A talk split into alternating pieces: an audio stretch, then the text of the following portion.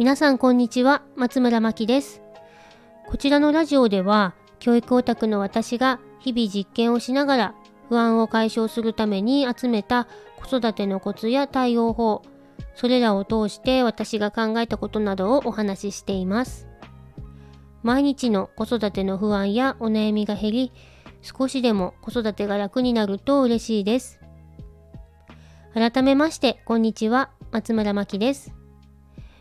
昨日からお子さんの学校が始まった方も多いかと思います。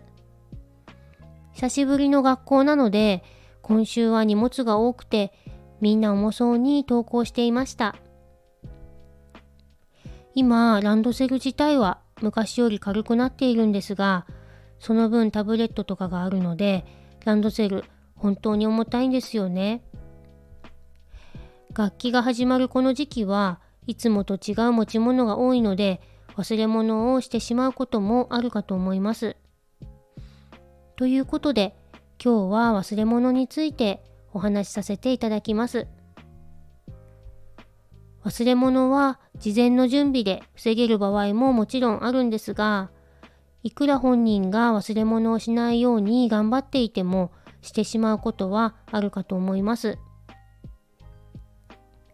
例えばですが前日に持ち物のチェックをしっかりして玄関に荷物が入ったバッグを見える場所に置いたのにそのバッグ自体を忘れてしまうとかお使いの買い物リストを書いたのにそのリストを忘れて買い物に行ってしまうとか私もよくあるんですよね。お子さんの忘れ物についてはママカフェでもよく出る話題なんですが忘れ物をしやすいタイプや性格があってそこはどうにも変えることができないようなんです。ママカフェでお話ししているタイプ別で言うとおそらく一点集中型のシングルタスクのお子さんに多いような気がします。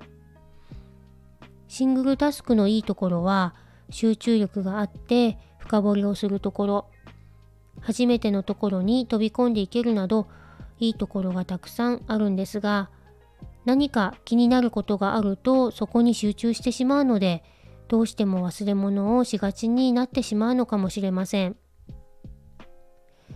忘れ物といってもお子さんの年齢や成長によって対策は全然違っていまして今回は未就学児くらいのお子さんの場合と小学生のお子さんの場合の対応法についてお話しいたします。現在小学生のお子さんであっても未就学児の対応法は忘れ物に対しての考え方の参考になるかと思いますので是非聞いていただけたらと思います。それでは、えー、まず未就学児のお子さんの対応についてお話しいたします。幼稚園や保育園に通われているようなまだ小さなお子さんの場合は持ち物のチェックは親御さんがする場合やお子さんと一緒にする場合など様々だと思います。いくら持ち物をチェックしていても忘れ物をしてしまう時ってあると思います。そして忘れ物をした時お子さんによって2つのタイプに分かれるかと思います。一つは忘れ物をしたことを気にしないタイプ。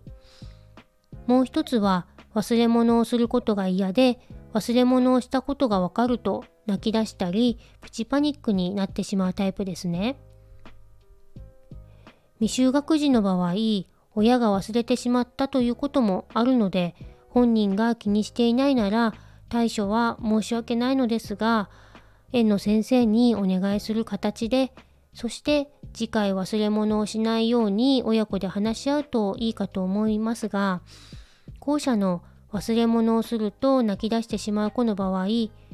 後々を考えて少し対応を考えてもいいかもしれませんまだ幼いお子さんですと忘れ物から臨機応変な対応を学ぶということ自体が早い場合があると以前心理師の先生からアドバイスをいただいたことがあります。その場合の親ができる対応なんですが、忘れ物をするという出来事をなるべく短期間に何度も体験しないように親が気をつける。ということと忘れ物をどうにかするために親が一生懸命対応している姿を見せるどちらも私の想定外の対応の仕方で驚いたことを覚えていますこの先子供がまた忘れ物をした時臨機応変な対応ができるように忘れ物をしたという経験も学びの一つなのかなと私は考えていたからなんですね。なぜ短期間に何度も忘れ物をしてはいけないかというと忘れ物はよく起きる出来事と認識してしまい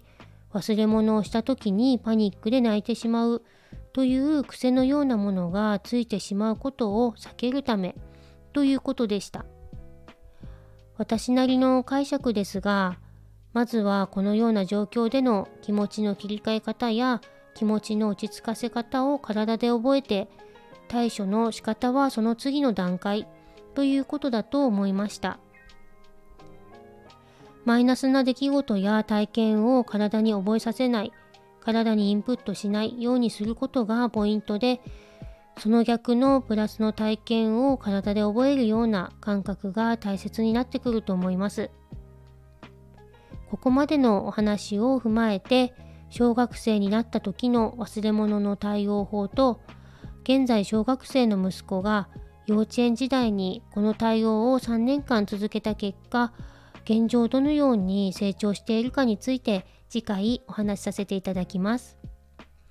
今日お話ししました対応の仕方は全てのお子さんに当てはまるということではないと思いますので対応の一つとして受け取っていただけたらと思います。このチャンネルのご感想やご質問などありましたら、レターやコメントからお気軽にお寄せください。それでは今日も最後までお聴きいただきありがとうございます。松村真希でした。